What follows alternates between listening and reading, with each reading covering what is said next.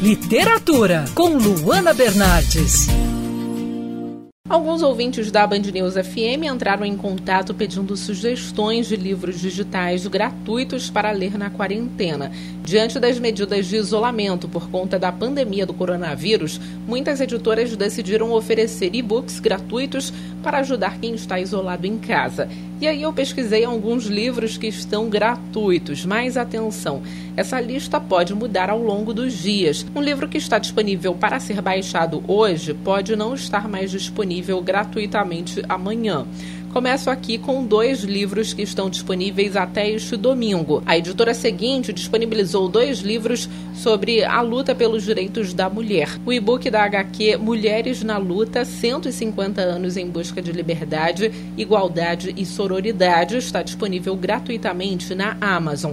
Esse livro destaca as batalhas históricas das mulheres ao longo dos anos pelo direito à educação, participação política, pelo uso de contraceptivos e por igualdade no mercado de trabalho.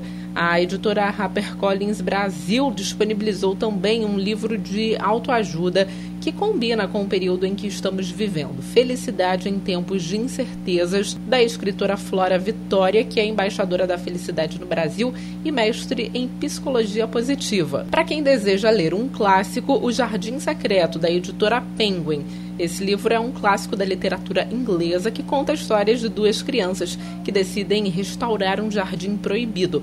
O livro de 1911 foi adaptado várias vezes para o teatro e para o cinema. Eu sou a Luana Bernardes e você pode ouvir mais da coluna de literatura, seção do site bandnewsfmrio.com.br clicando em colunistas. Você também pode acompanhar as minhas leituras pelo Instagram Bernardes Luana, Luana com dois N's.